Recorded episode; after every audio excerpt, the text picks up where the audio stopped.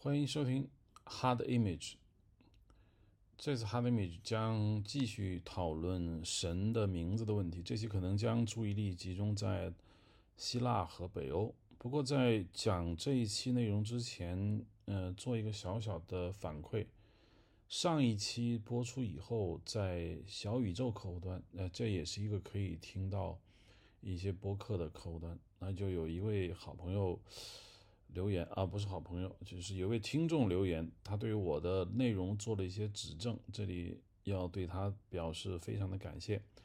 他也提出了一些观点，说值得商榷。他的观点呢，就是说，呃，因为他认为犹太教呢，实际上并不是多神教，犹太教一开始就是一神教，所以，嗯，我们不能说，呃，犹太教之前。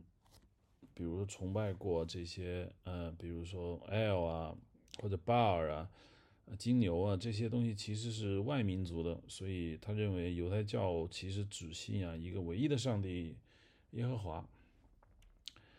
呃，我的我我想稍微回应一下，呃，我觉得大致也是对的，但是呢，呃，这个地方我要需要解释，首先。呃，一个宗教的产生，并不是说这个民族一开始它就一定有个宗教。宗教，无论是什么宗教，呃，它的产生也是慢慢来的。就算是我们觉得很古老的犹太人的宗教，它当然会比基督教要早很多，但是它绝不是这个世界上第一个宗教。所以。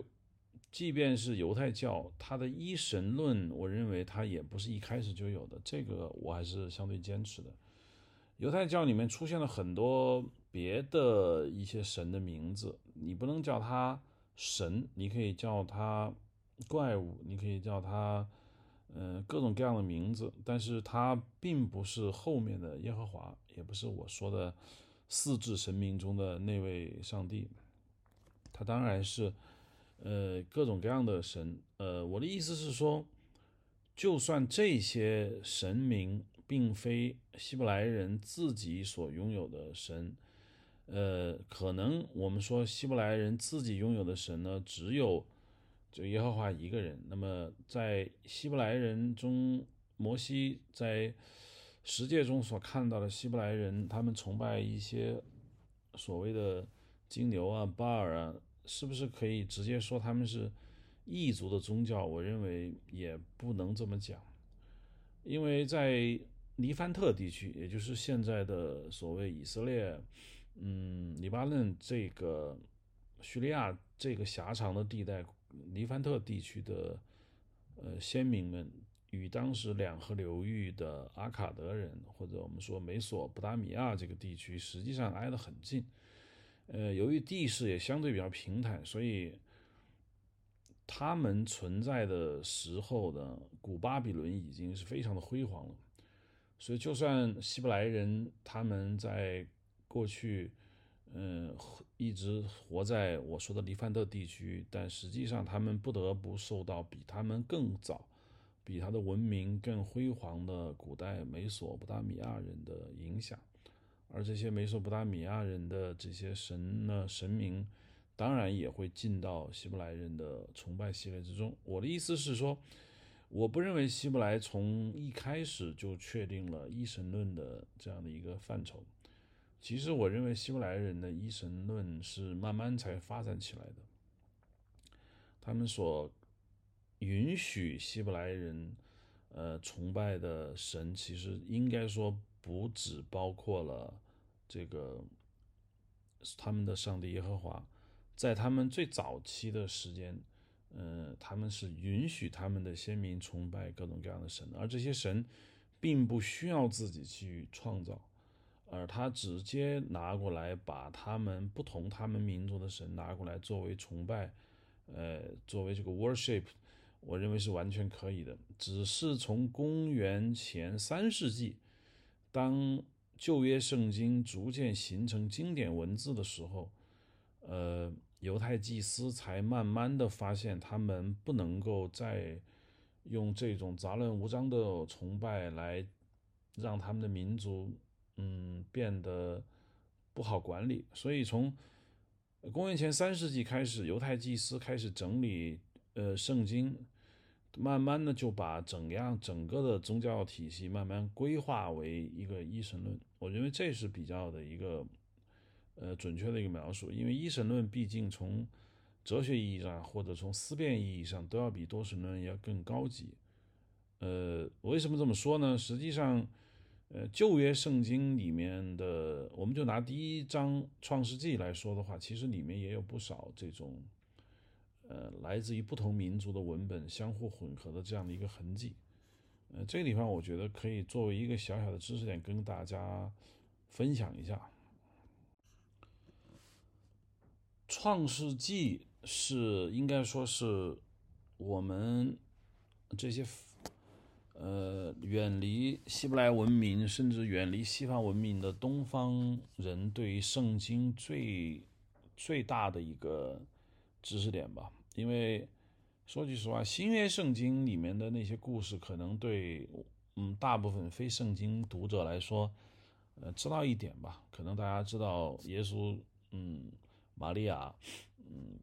童真生子，然后耶稣最后被罗马人弄上十字架，这个可能是知道的，嗯，但是知道的不是很多。但是《创世纪》作为旧约圣经，也就是所谓古代犹太人的经典，它对这个人类其他文明民族的影响是非常巨大的。我们基本到现在生活中也难免有各种各样的。对于《创世纪》这种神话体系的一样的一个回照，其实我们大部分人都会知道，呃，有礼拜休息日啊，我们都知道星期星期日就叫安息日，那么一个星期的第七天那就要休息，这个是我们每天每每个人嗯每周都要经历一次，包括我们说的伊甸园啊，我们说的亚当夏娃，我们说的那个所谓偷吃禁果。啊，这个都已经进入到我们的日常的这样一个生活口语中，所以我认为，呃，《创世纪》作为非圣经读者来说，应该是一个最强、最熟悉的文本。但是，《创世纪》你要真正的分析起来呢，我觉得你可能可能相当多的人不是太明白《创世纪》，呃，这里面到底是不是能够有一些我们平常看不到的一些东西。因为我们对《创世纪》的理解呢，相对比较浅。如果认认真真研究《创世纪》，那么前面这几章的话，我觉得还是里面有很多蛛丝马迹，能够表现出其实《创世纪》这个东西，这个圣经的文本，实际上也慢慢也能说明，其实古代犹太人他们也是活在一个嗯文化、民族，包括叙事文本互相混杂的这个年代。嗯，其实它是有两个创世神话。这个我们可能不太知道，因为一般我们就觉得，呃，上帝第一天造了什么，第二天造了什么，第三天造了什么，然后到第六天，上帝又造出了这个地上活动的各种牲畜、野兽、昆虫，还照着自己的形体，用泥巴造了第一个人，给他吹了一口气，嗯，他就活了，然后就变成了亚当。这么说对不对呢？不对。因为真正的创世纪的时候，上帝造了人以后，第六天造完人以后，第七天他就休息了。七日创世的这样一个故事中，上帝并没有说他叫亚当，那是后面他又重新起了一个头，他才说这个上帝照着自己的泥巴，然后这个给他吹了一口气，这叫亚当，然后又觉得亚当很寂寞。取了他一根肋骨，然后这样子创造出了一个一个一个另外一个人，就叫做夏娃。我们来看圣经的原文，圣经原文《创世纪》第一章从第一节开始，起初神创造了天地，然后第二节就是神的灵运行在水面，直到最后他开始不断的说啊，这个神呢。创造出了野兽，然后各从其类；牲畜呢，也让它各从其类；一切的昆虫也各从其类。神看的是好的。神说：“我们要照着我们的形象呢，按照我们的样式造人，让他管理这些东西。”然后，于是，在第二十七节的时候，神说：“神就照着自己的形象造人，乃是照着他的形象造男造女，看见啊，造男造女，这个地方就没有说这个是人是亚当，也没有说这个人是夏娃，甚至他还并没有说先后，他只说造男造女。好，接下来就是说，神赐福给他们，就对他们说：你们要生养众多，要生养众多，要遍布地面。什么意思？就是神说你们要生孩子。那既然神让你们生孩子，那你们就想想亚当夏娃怎么就不能够生孩子呢？甚至别说生孩子，亚当夏娃就不能够有爱情，有男女之情。一旦有了，他就被赶出伊甸园。所以你看看这个地方是，我不能说他有问题，他是这是有矛盾的。神对人类说要生养众多，要遍满这个地面，治理这个地方。要管理的海里面的鱼、空中的鸟儿和地上的各种活物，是吧？好，神到第六天呢，他说：“神看着一切都造的甚好，有晚上，有早上。”这是第六天。然后呢，他就跳到了第二章。哦，这地方就有一个小问题了：为什么第七天没说呢？为什么第七天你不放在第一章把它说完？你你好像就少了一天。那我们看看。他第二章第一节说，天地万物就造齐了。到了第七日，神造物的功已经完毕，就在第七日歇了他一切的功，安息了。神就把这一天叫做圣日。我就我这地方就，其实过去就有点奇怪，为什么这些这些句子不放到第一章，而放到第二章？然后你看第二章，他在第他在第四节。他接着说：“创造天地的来历，在耶和华神造天地的日子，乃是这样。”这个地方就出现了一个耶和华，这个地方出现了一个耶和华。当然，我说的是汉语啊，汉语在这个地方把它翻译为耶和华。但是在第一章的时候，神是没有名字的，神就是神，神怎么着，神怎么怎么，神怎么样。第二章突然出现了耶和华，大家不会觉得很奇怪吗？这是比较奇怪的啊。接着他又说，野地里没有草木，田里面的呃菜蔬没有长起来，因为耶和华神没有把雨降到地上，也没有人耕地。于是耶和华用地上的尘土造人，把生气吹他的鼻孔里啊，这个人就叫做亚当，是吧？然后耶和华神在东方的伊甸建了个园子，把所造的人放在那里。啊，接下来。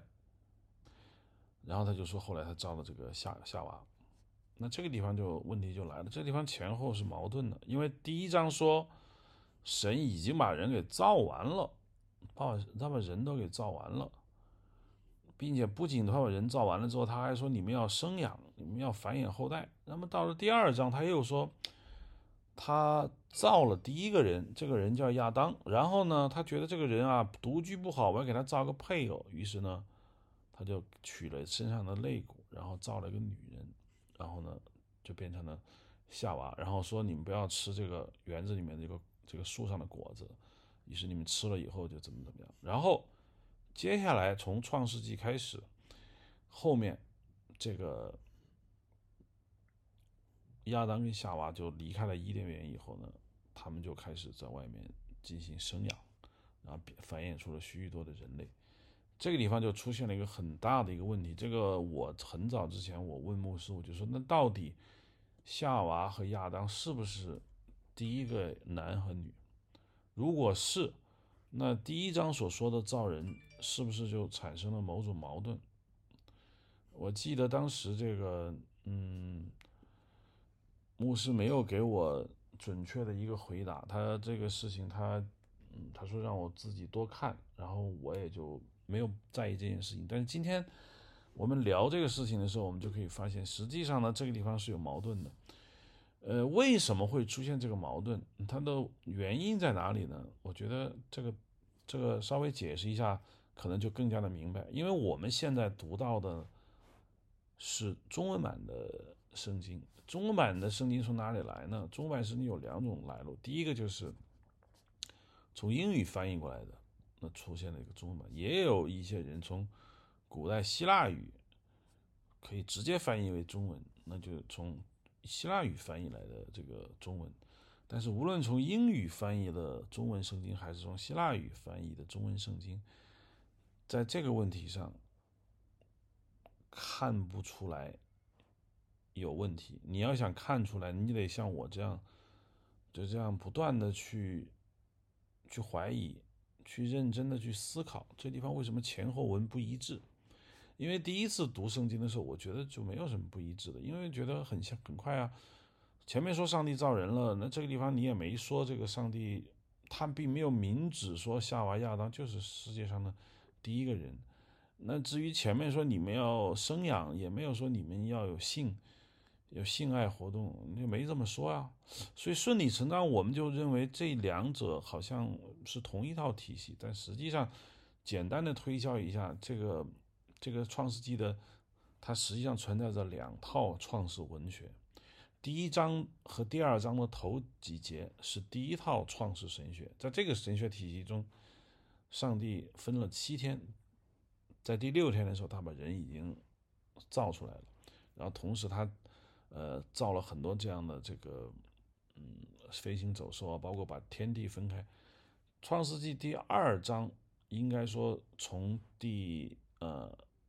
从不是从一开始，从从创世纪的第二章，大概是从三到四节，呃开始，他才又又讲了一个新的一个创世故事。在这个故事中呢，他开头一句话就是说，野地里没有草木，天地呃田间的菜蔬没有长起来，这就问题就大了。因为第一章明明说了，他已经造了不少的。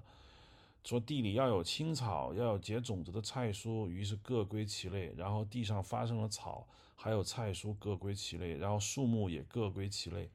这都已经各归其类了，为什么你在第二章你又说地上没有草木呢？菜蔬没长起来呢？这很明显，这就是两个不同的神话被放到了一起。谁放到一起的呢？实际上是古代犹太祭司放在一起的。他们什么时候放到一起呢？是在这两套神话都在这个世界上流传了很久，都进入到希伯来人的这样的一个叙事体系中，他们才嗯把它放到了一起。但这两个东西放到一起之后呢，为了为了消弭一些显而易见的矛盾，实际上他们也是呃做了一些手脚的。因为从希伯来语中的这个第一章。就是前面七日造神的这个神，我们之前在上一期的印象说过，这个神叫什么名字？我们汉语叫神，英语叫 God，但是在希伯来语中它叫什么呢？它叫 Elohim，Elohim。但是从第二章开始，这个神就叫做耶和华。它为什么会有这样的一个？不一样，为什么前面叫耶路后面叫耶和华？这说明当时的犹太祭司们他们在整理这个文献的时候，他就把它放到了一起。而且，呃，从古代文学收集，包括应该是公元前三世纪那个时代来说，前后文本的一致性这个事情是不重要的。这话不是我说的啊，这是英文维基百科上说的。就是说，在过去文本中的一致性没有那么重要，因为过去的人们认为经典就是经典，那一切他都应该相信。至于经典之间的文字之间所出现的不一致性，没有得到人的重视。但是到了希伯来语圣经被翻译为希腊语的时候，这个事情就变得就不一样了，因为从这一次把希伯来语变成希腊语，这两个差异可能会被翻译的这些人看出来。不论这这些人是讲希腊语的希伯来人，还是能会说希伯来语的希腊人，或者这两拨人在一起，他们把古代希伯来的旧约。翻译文希腊文版的圣经的时候，这个问题被他们看出来了。他们实际上是需要进行修正的，这是我我要说的比较重要的这一点。这个所谓希腊人的这样的一个版本呢，在历史上是非常有名的一个版本，叫做七十子希腊文本。这个七十子大概意思就是有七十个人参与了这样的一个翻译。这个七十子希腊文本大概什么时候开始弄的呢？应该是从我刚才提一直提到的这个公元前三世纪，公元前三世纪前后的时候，宗教祭司们已经把呃古代的希伯来的经典文献已经都弄得差不多了。比如说从这个最早从公元前十二世纪，呃呃非常古老的这样一个传传说，到摩西五经也公元前五世纪。然后，嗯，一直收集来，到公元三世纪的时候呢，呃，就开始进行了一个非常大规模的一个整理。但是在公元三世之前，犹太的祭司们那个时候应该说还没有后面这么严密，也没有认为自己的这样的工作对后世产生那么大的这样一个影响。呃，所以说他们还是在在往多神、往一神这个路是在行走。那个时候，他们虽然有一些一神论的一些心理需求。呃，但是我我我认为那个时候他们还是把这个其他民族的这样的一个神就都吸纳进来，同时在希伯来语中也给予了不同的这样的一个称谓，很明显就能看出来。呃，我刚才说的创世纪神话中的第一段叙事，也就是第一章，那个神就是 Elohim，这个 Elohim 呢，实际上。很有可能并不是犹太人自己的一个创世神话，呃，到了这个第二章节变成了耶和华，到了耶和华时候呢，也不一定是自己的创世神话。到底谁是希伯来自己真正的创世神话，目前已经是搞不清了。但是很明显，一条从希伯来语中，我们能够明显的区分。呃，创世纪的第一个创世神话叫 Elohim，然后第二个呢就叫做呃嗯 Yehovah。在公元前三世纪开始翻译的七世子希腊文本的圣经开始改了，在希腊语中的第一创世纪的第一章不叫 Elohim，叫什么呢？叫 Theos。这个我上次呃上一讲的这个 hard image 已经说过，theos 就是希腊语中的神，但希腊语中称呼神还不止一个词，还有一个词叫 deus，嗯，d e u s，这个我们讲古希腊和北欧神话的时候要好好说这个词，这个地方就不展开。这个 deus 来自于哪呢？来自于古代古印欧语，就是现在梵语中也保留这个词，叫 Dios。Dios 意思是天空。嗯，对，你说哎，天空不是 sky 吗？嗯，对，这个我们留到后面才慢慢聊。反正 Dios 是从古印欧语来的。那么像宙斯啊，嗯，这个都跟这个 Dios 有关系。总之，在希腊语中，Theos 是神，Dios 呢？不一定是神这个词，它是它有神圣的意思。所以呢，呃，在古代七十子希腊语本版本的圣经的第二段，也就是我们说的，就是伊甸园这一段的这个上帝的名字就变成了一个 Theos，在希腊语是这样的。所以你从希腊语中，因为 Theos 跟 Dios 两者是可以互相换着用的。所以从希腊语版本中，你看不出这是两个不同的神，它可能从阅读上你会觉得这是同一个神，是不是？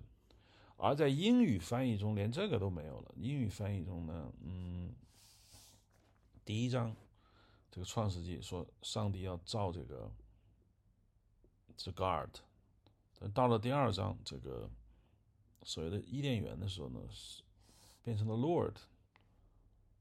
实际上，英语中有一些很微妙的区别。你到底是 God 还是 Lord？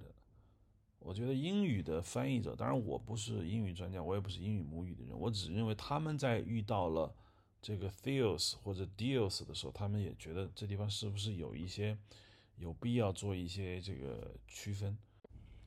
实际上，古代的英语圣经翻译者也遇到了很多问题，给后世的理解带来了不少麻烦。可能他们在，他们不是刻意的，但是英语翻译的人们在遇到很多古在希伯来语或者希腊语中不同的名词的时候，他们可能不知道这到底是什么。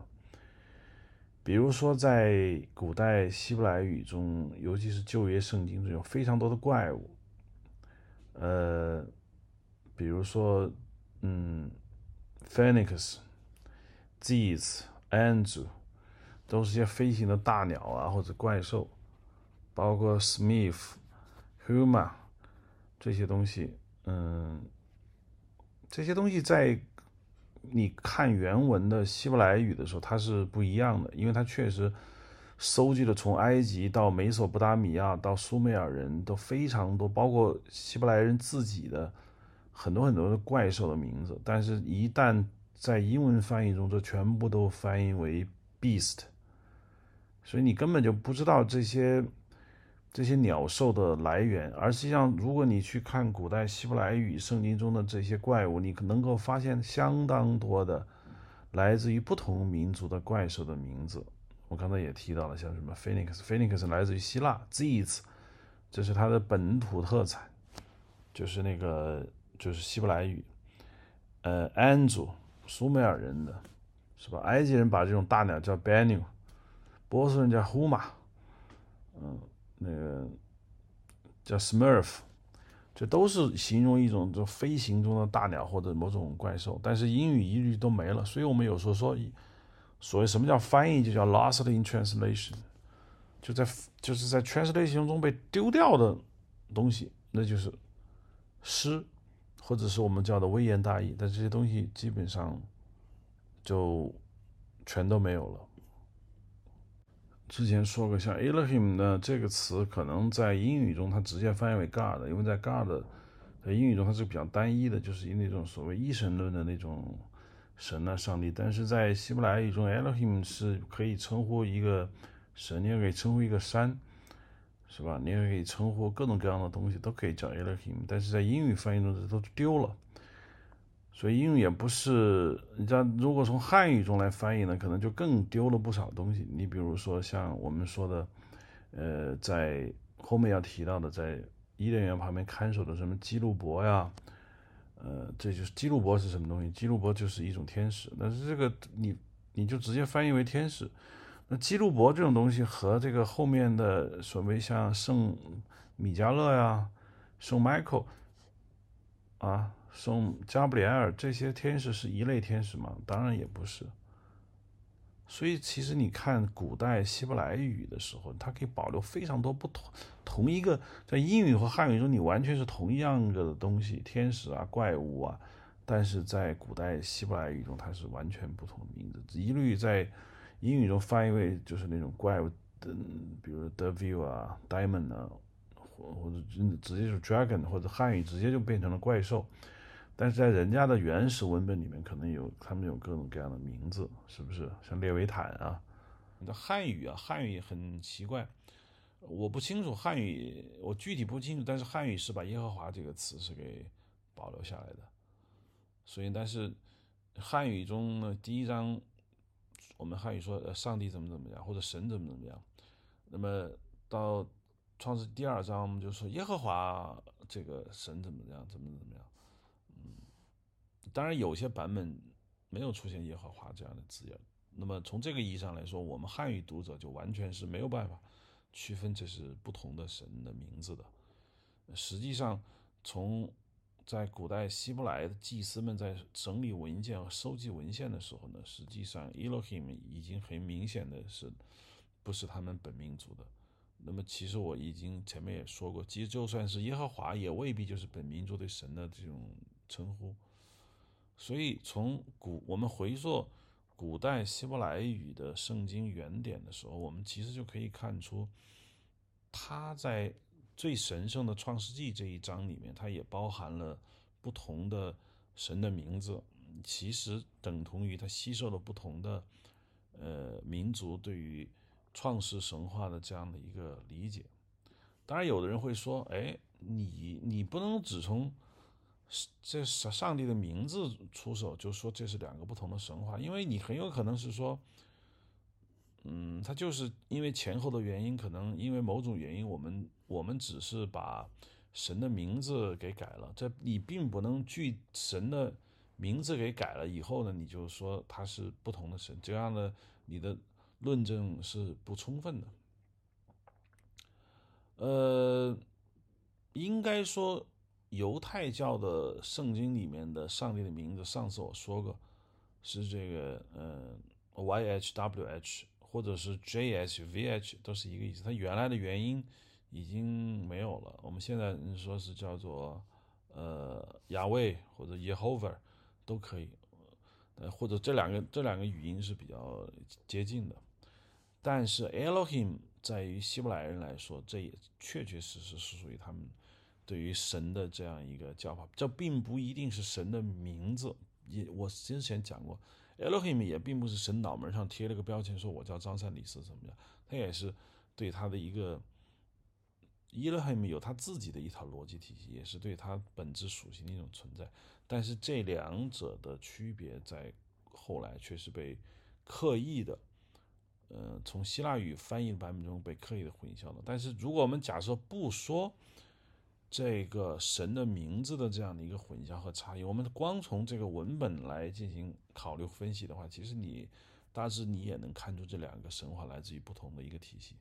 前面那个创世纪，就我们说的第一章，他说上帝的灵运行在水上，很明显一开始就有水，一开始就有水，这点我要反复强调一下。这就很有可能说明，这个神话的创造者，并不认为水是需要被创造出来的。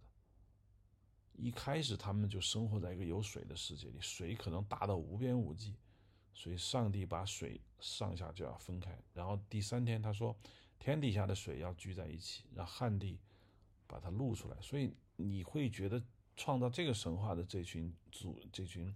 呃，我们叫的先民们，他是生活在一个非常呃汪洋大海中的这样的一种感觉。但是到第二章的时候，他是说，他怎么说？他说，野地里没有草木，田里的蔬菜没长出来，也不下雨，因为耶和华上帝还没有降雨到地上，也没有人耕地。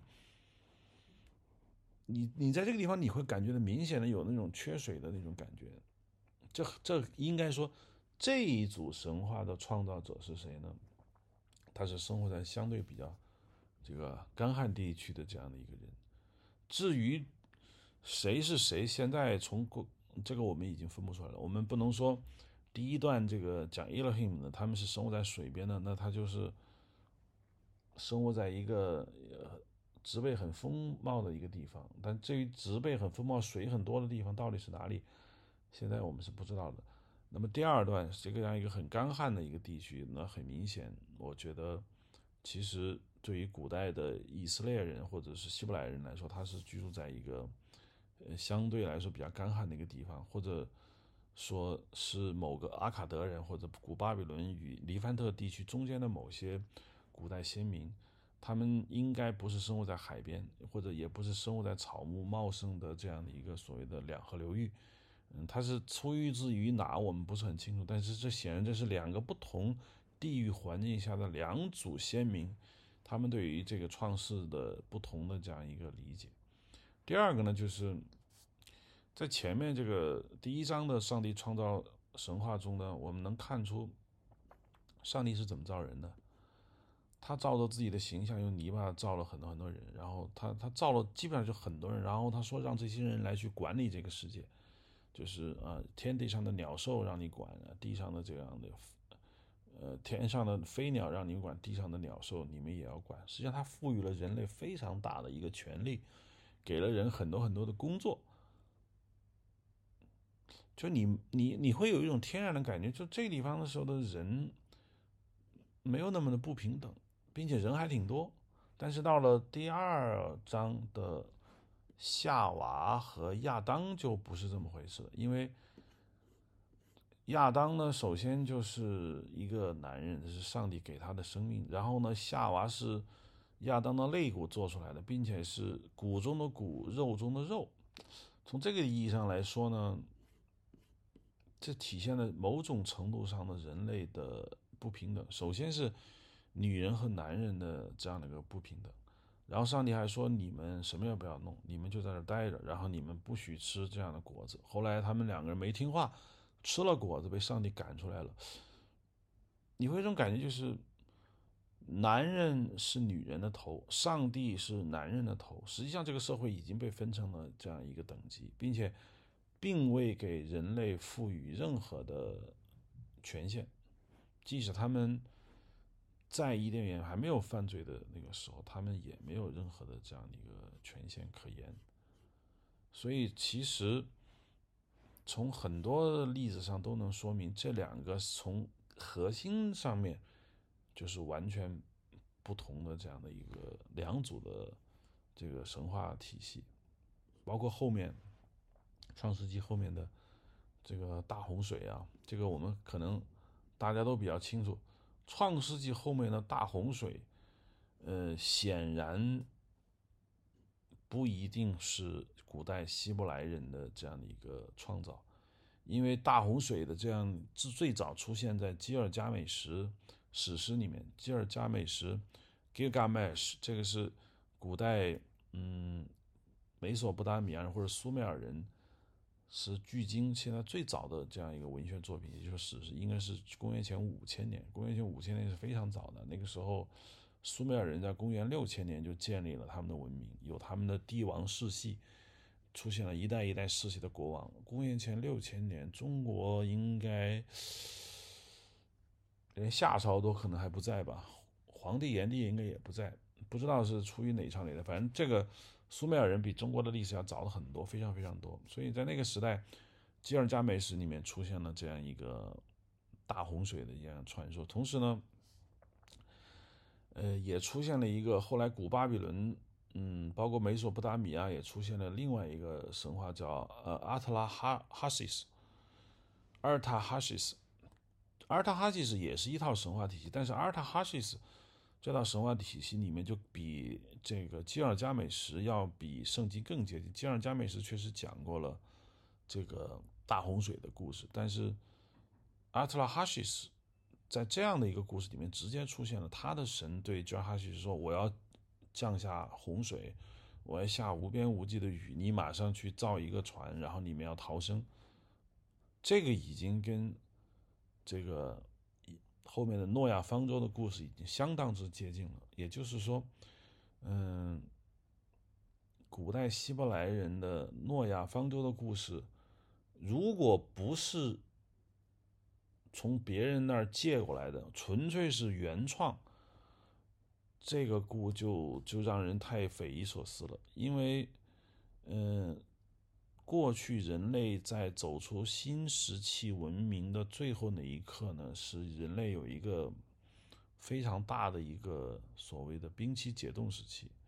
那么人类在嗯，距今几万年以前，从东非大峡谷走出了最后一批直立人、智人，他们由于地球冰期时代，他们经过了长时间的迁徙，移到了这个世界上的各个地方。但是中东地区是古代，嗯，智人走出非洲的第一站。经过了这样的一个中东地区，他们去了南俄草原，去了乌克兰，然后去了意大利，去了欧洲、北欧，遇到了之前的我们说的，嗯，尼安德特人。再往东，他们走了很多条路线，有的经印度沿海，达到了南岛，现在变成了现在的南岛民族。有的人从南俄草原走向西伯利亚，然后再走向中国东北，然后再穿过白令海峡去到了美美洲。实际上，在这个过程中出现了一次冰期消融，也就是各个地方的冰雪融化。当然，这段时间可能出现了大洪水。那么，从古代先民的代代流传的口头记忆中，他们可能就有了洪水。但你要说，是一个神告诉底下一个他所信赖的人说：“你要造一个什么船，然后你要提前躲避，然后这个世界以后就归你管。”这个应该不可能是说每个地方都有同样的这样的一个一个一个例子。所以大洪水记忆可能不同的民族有相同的记忆，但是像这样直接有这么强的戏剧冲突故事情节的，应该是说古代希伯来人有很有可能是从阿尔法哈西斯，古代美索不达米亚也是两河流域的神话中借鉴的这样的一个一个它的一个特点吧。另外呢，嗯，有个挺有意思的事情就是，嗯，为什么叫 Genesis？创世纪，你说为什么不叫 creation？Genesis 是一个什么意思？Generator，Genesis 这个词到底跟创世纪有什么关系？比如我们说创造一个什么东西，就是 create，是吧？但你也有时你可以说 generate Generate 跟 Genesis 绝对是有某种词源上的关系，它都是创造，但是 Genesis。这个词跟现在的英语又有什么关系？因为 Genesis 实际上是古代从古希腊语来的。那古希腊语所使用的这样的语言，又是从古代印欧语来的。实际上，印欧语里面有一个词，呃，发音我很难发，因为我不太，我并不是语言学家。但是古英语 g e n i a Genia 这个词来自于古代印欧语，嗯。大概我勉强发音一下，按照古代印欧语的这样的一个音变，应该是 “hair”，嗯，“jaya”，它的意思就是那种 “void gap”，广阔无云的这样的一个虚空。这在古代印欧语中就叫 “jaya”，后来变成了古希腊语，再到了古英语 “genia”，然后再变成了英语。英语现在这个词呢？叫 yawn，就是打哈欠。你可以，大家可以想想，这个 yawn 打哈欠是怎么打的？大家大家可以在听的时候打个哈欠看看。你要张大嘴，你要把上颚下颚分开，然后是一个明显的上下的一个关系。你打哈欠，你最大家脑海里能看到的、能想到的最佳的形象就是一个大嘴张开，形成了一个大孔洞。然后再合上，你再张开，这个就是 gap，空隙，上下分开的这个状态。所以英语中的这个 yawn，其实就来自于古代英语，嗯，genia。而 genia 又跟 genesis 这个词汇有如此接近的这样一个关联，这也是非常有意思的一个事情。哎呀，好了，嗯，我本来想做这个关于古希腊和北欧，但是我们这个番外，也就是对于上次我们的听众做的一点反馈，时间也太超长了，那就作为番外篇吧。这个我们如果这一期接着讲古希腊和北欧，恐怕这个节目就太长，我们就把它放成下一期。好，谢谢收听这一期的番外篇，我们下期再见。